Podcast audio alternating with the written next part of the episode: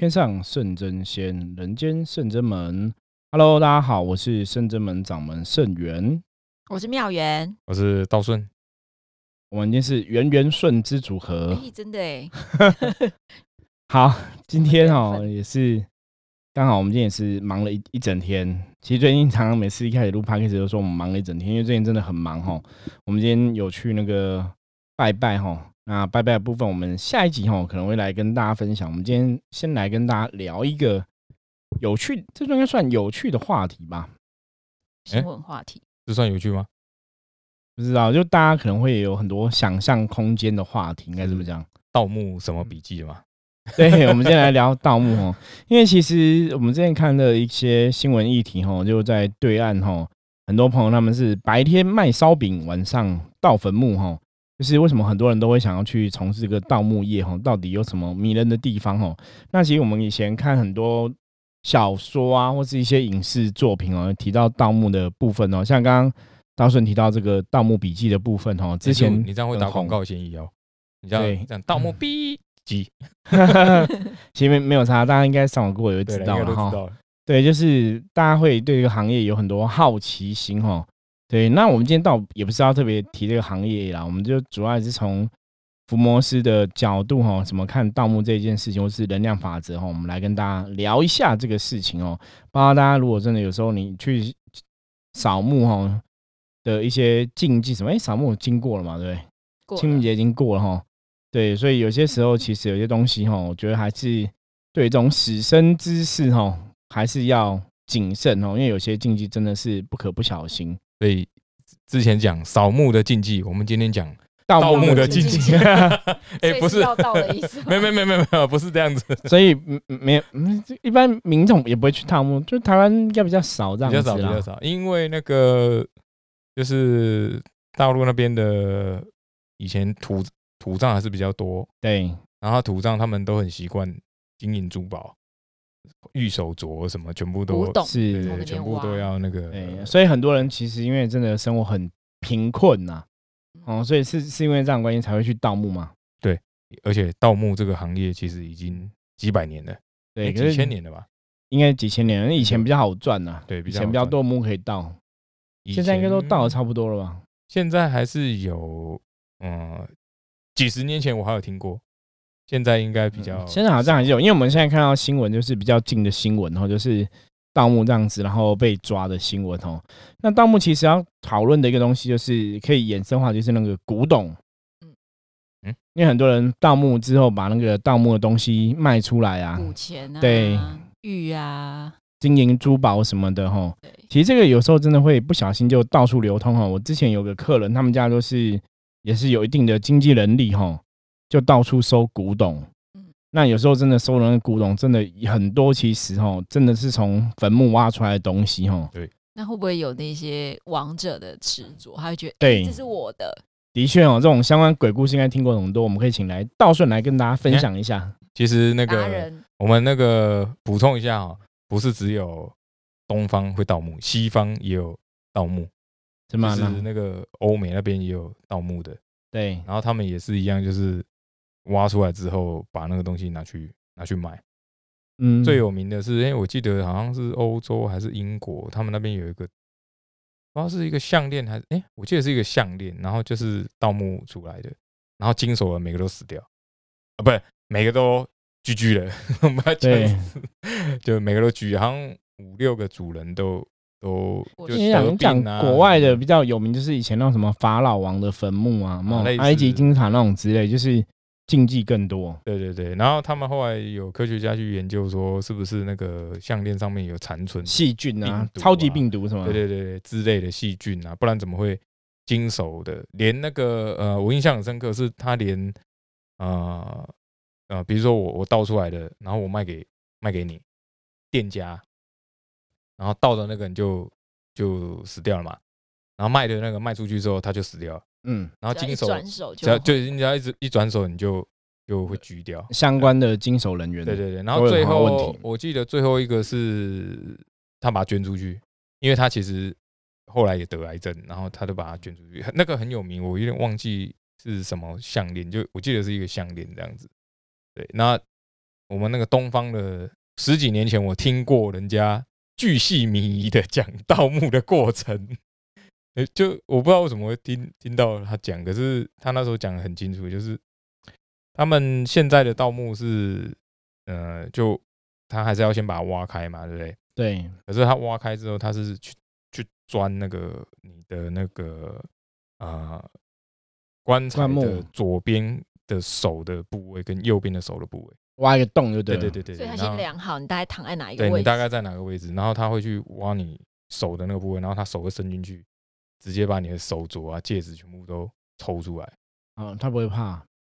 基基本上你做这行业，你就是没有在怕的，才会去做这行业啊。很 厉害。对，然后他们为什么会说要去手那边手的东西是带最多的？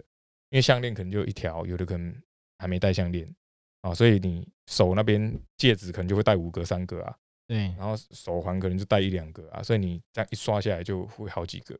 就是那时候我听他们巨细迷在讲这个 过程，嗯你知道吗？然后有的运气比较不好，就抽出来是手指头，就什么都没有，然后是手指头这样子，因为它可能已经腐烂了这样子。然后就那时候不知道为什么会听到人家讲这个，然后讲的很仔细，然后我才知道说，哦，原来现在还有在盗 在盗墓的，你知道吗？好，因为其实我觉得这种这种东西就是我们讲的古物啊，古物其实有时候上面就会残存很多所谓的能量跟这个意念的连接，那这其实跟我们福摩斯常常谈的能量是比较有关系的。嗯对，因为我们活在一个有能量的宇宙世界地球，对，所以其实你有时候你针对这种古物的能量啊，有时候我觉得大家还是要谨慎啊，因为我们之前也听过太多那种关于古董的东西哦，一些负能量这样子。那最常见就是说这个古古物它可能是真的从坟墓里面拿出来的吼，所以可能就会残存这个生人吼，就是这个主生前这个主人的意念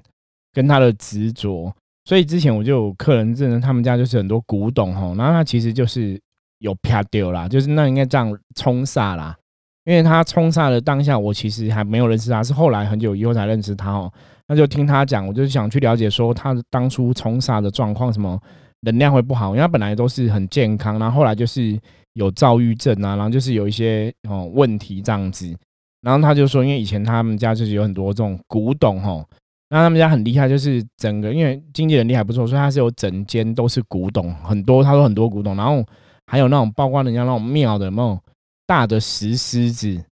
家里都有，对，所以他就觉得，他一后来就问我说，那个是不是会不好？就人家说那种庙的石狮子啊，你放住家里，那基本上那个庙石狮子为什么放住家不好？我们来问一下那个庙员跟道顺的意见，看你们怎么看，考试一下。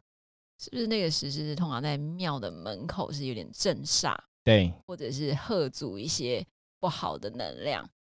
所以当他把这个东西搬回家的时候，第一个是，哎，我们不晓得说他的能量状况好不好。然后再第二件事情是，哎、其实你的是住家，你并不是庙，你没有办法承载这个能量。然后讲的也蛮正确的，因为就基本上来讲哈，那个石狮子就是它在庙外面就是负责镇煞，所以它那个能量比较巨大。那这个其实讲就是中国人讲的，就是过与不及都不好。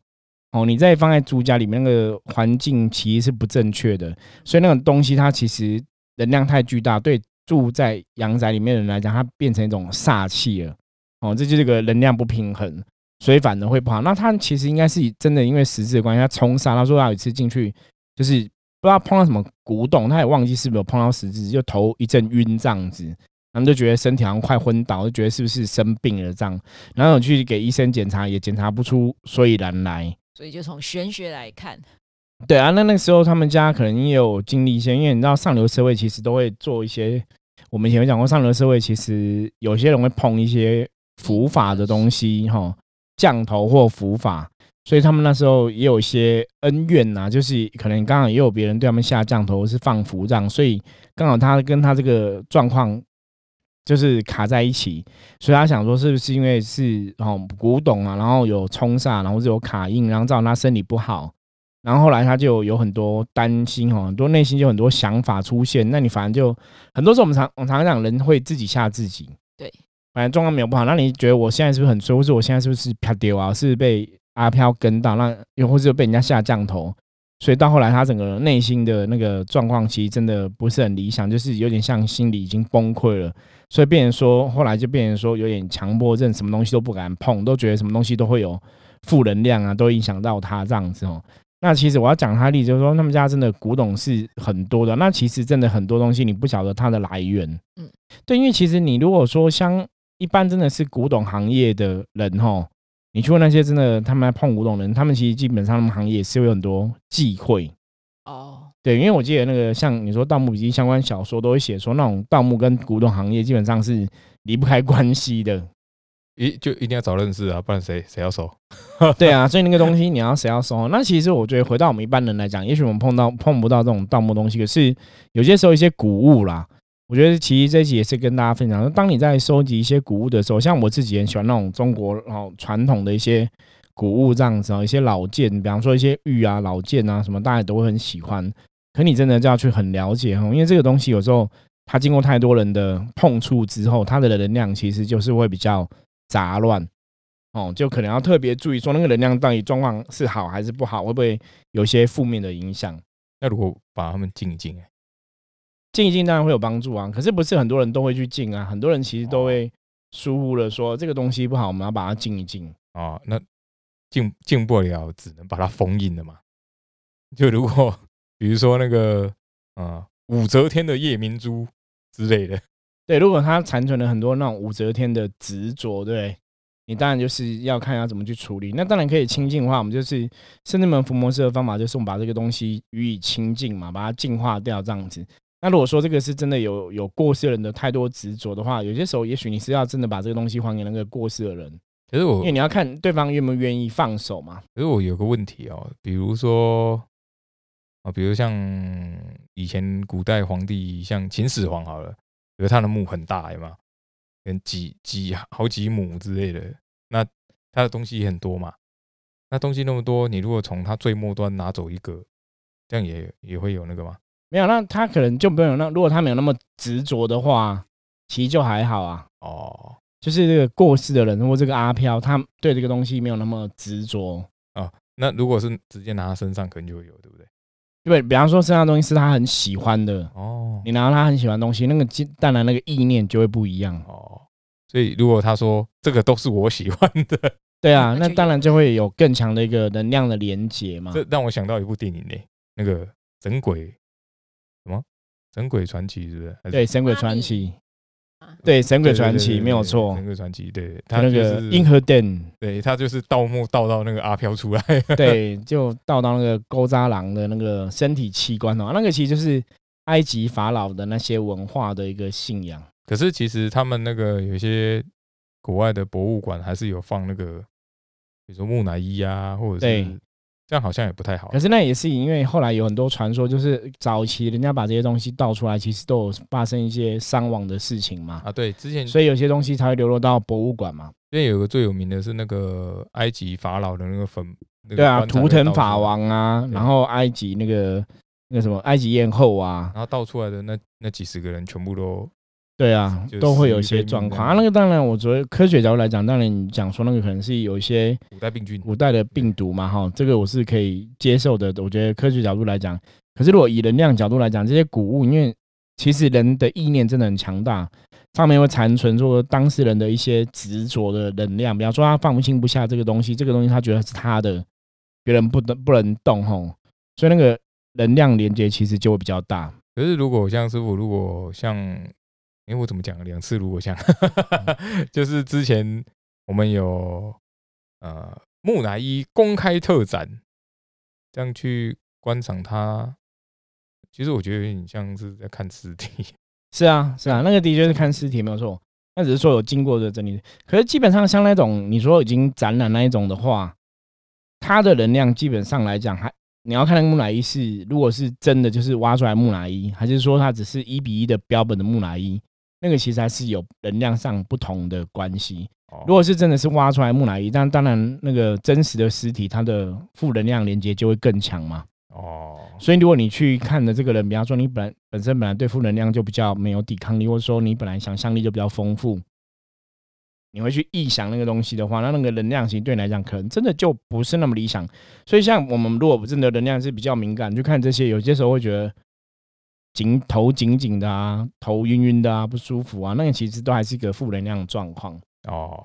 原来是这样子。那如果那个，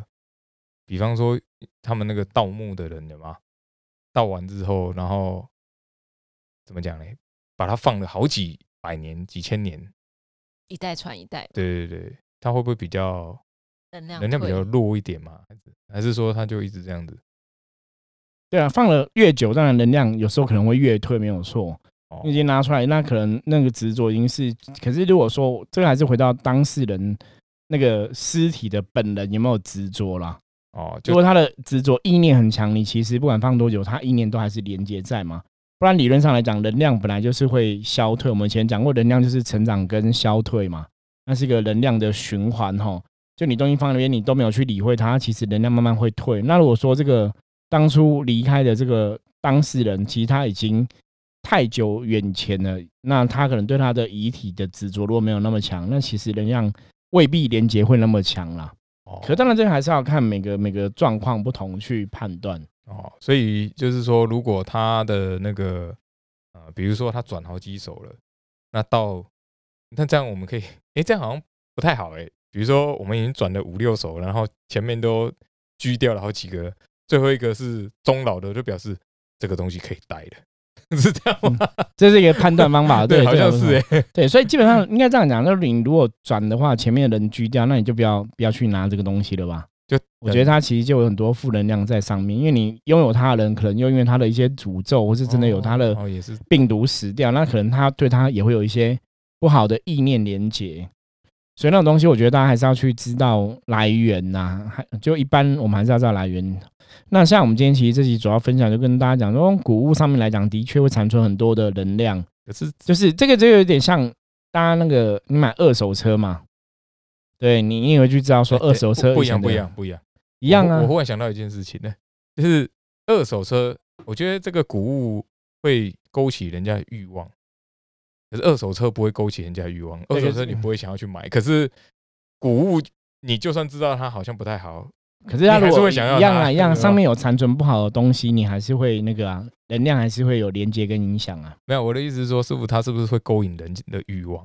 不然你看哦，像我刚刚讲那个欧美那个项链，已经前面死那么多人了，后面还的人还是很想要哎。对，因为那是因为那个东西是弥足珍贵啦。我觉得那个也不是哦每个东西，那是有些东西是弥足珍贵。那当然，这些古物那都是宝嘛，哦，宝藏，我们讲宝藏，宝藏嘛，本来就是大家会比较容易勾引欲望，想要要这个东西。那有句话叫那个“鸟为食亡，人为财死”嘛，哦，对啊，所以我觉得是难免的，因为人类本来就是有时候有钱就什么都不怕。就像我刚刚跟你讲说，你说盗墓人要挖一个洞，然后手要进去捞，其实我们一般人想到说都很可怕嘛，对，麦克风，对，可是他们正在做这行的，他们真的为了钱，其实什么都不怕嘛，也不怕死嘛，也不会觉得说那个诅咒我会那么衰龙就中了一个诅咒。所以其实这个挖谷物这件事情，是因为有需求，因为富贵的人、富贵人家、富有人家，他们想要有这个东西来来宣示自己的权利。不是，因为所以才是贫穷的人去挖，不是富贵的人家去挖。对，但我的意思是说，你没有这个需求，人家就不会去挖。可是有时候需求这种东西，就是大家当然都会会想要珍贵的宝物啦。你讲的也没有错啦。也是，对就是夜明珠，打对，或者说你说那个以前埃及法老王的那种，就是很珍贵嘛，大家都想说你有钱也想要搞个一两个回家之类的，就是有那个物以稀为贵啊。呃，怎么讲？已经贫穷到只剩命一条了，只好去盗墓。对，挖宝物出来卖嘛，那当然反正你就一条命了嘛，死了就死了，这样。对。可是挖宝物卖就是可能可以翻身嘛，所以我们说之前前不久的对岸的新闻就这样讲嘛，白天都是正常工作，那晚上因为我之前那个新闻是，他就是在他那个摊位租的房子下面，然后就挖一个地道，他们就是会租去租那个房子，就住在那个古墓的旁边，然后就挖地道，然后一直通到那个古墓里面，然后去盗，很厉害，害。那个我看看那新闻很厉害。那因为有的古墓其实已经很久了，所以有些人其实是已经盗过了。对没有没有没有特别去管理，就觉得那个好像就都在那边，因为你也觉得说啊不会有人来偷，那可是就是会有人专门去这样偷。有有些人想说啊这个东西应该没有人敢碰，可有些外地的，或者他可能不了解，他就是其实他没有什么机会，他就会是想去偷这样子。那所以他们也是因为说有发生过类似的这个事件很多次，才锁定了歹徒哈，最后才抓到这样。那如果挖出来，比如说这个盗墓人挖出这个东西，然后这个东西又害死很多人，这样会不会有什么因果关系之类？好，这个问题问的非常好，当然会啊。就是哦，你虽然没有害人之心，可是你挖出来这个东西，因为你的欲望，你去把这东西挖出来嘛，这东西害死别人，其实跟你一定还是有连带因果关系嘛。哦，对啊，这个不管是你如果说以现在法律来讲，这可能是那种过失杀人，对，过失害人，对，因为你你你的关系造成这种因果关系，所以其实我觉得碰这种东西真的都要很谨慎啊。如果说你本来的行业，像有些行业，它就是我们台湾人讲偷工啊嘛。对哦，偷工啊，就是那种在坟墓里面，坟墓区以前很多公墓都有这种在里面帮忙这个整理坟墓的啊，或者说如果有硬硬尸的问题，他们也会把它拿起来用火去整理啊，什么样哈，就是专门在处理这些的哈。那那有时候就是看他命格，就那个行业你也是也要那个使命才有办法做啦。那个那个行业也蛮赚的呢。对，因为那个其实 扫墓对那个那个其实我记记得那个算是特殊行业，那个其实真的也不是每个人都都可以做，因为以前我们记得像像我们现在在这边是阳明山嘛，阳明山这边就外双溪，外双溪上面其实就有一些以前的公墓哈，或者我们讲乱葬岗，其实是有一些这样的地方。那那种偷工啊，就是都会在那边处理，然后他们就是会帮你整理，平常帮你整理坟墓嘛，那可能一年就是一千块两千块。对，可是你看到一个墓一千块、两千块，那如果说一百个，那就多少钱？他们真的是还蛮赚的，很赚。因为我有算过，我说，哎，这个地方有两百个墓。对对对，所以可是那个就是你要那个人家，那基本上像他们的行业，应该也是有很多忌讳跟禁忌，都是了解的。哎，我听说过他们会，呃，你跟他比较熟，他有的会跟你讲哪边不能去，哪边不能怎么样，哪边不能怎么样。就那边比较阴，对对对对，不适合去。他就会说这个什么不适合去啊，然后就他会提醒你。因为我记得之前我们去扫墓的时候，那一个管理的，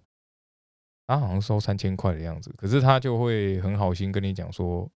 哪边有什么，然后哪边有那个无名氏啊，你不能去打扰人家什么之类。对，那个有的可能就是他们真的有遇过灵异的事件，而且他们为什么会有一个无名氏？我听说是。有有人弃尸哦，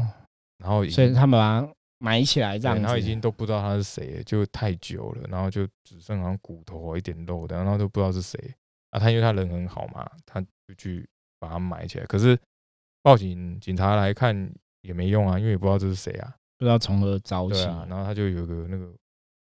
好哎哎，我记得好像两个。因为早期比较没有这种 DNA 检验的技术啦，对对对对对，对，现在比较有这样子。可是那有时候年代久远，你也不会再去追查了，不可靠。对啊，哎，等一下，我们不是要讲盗墓吗？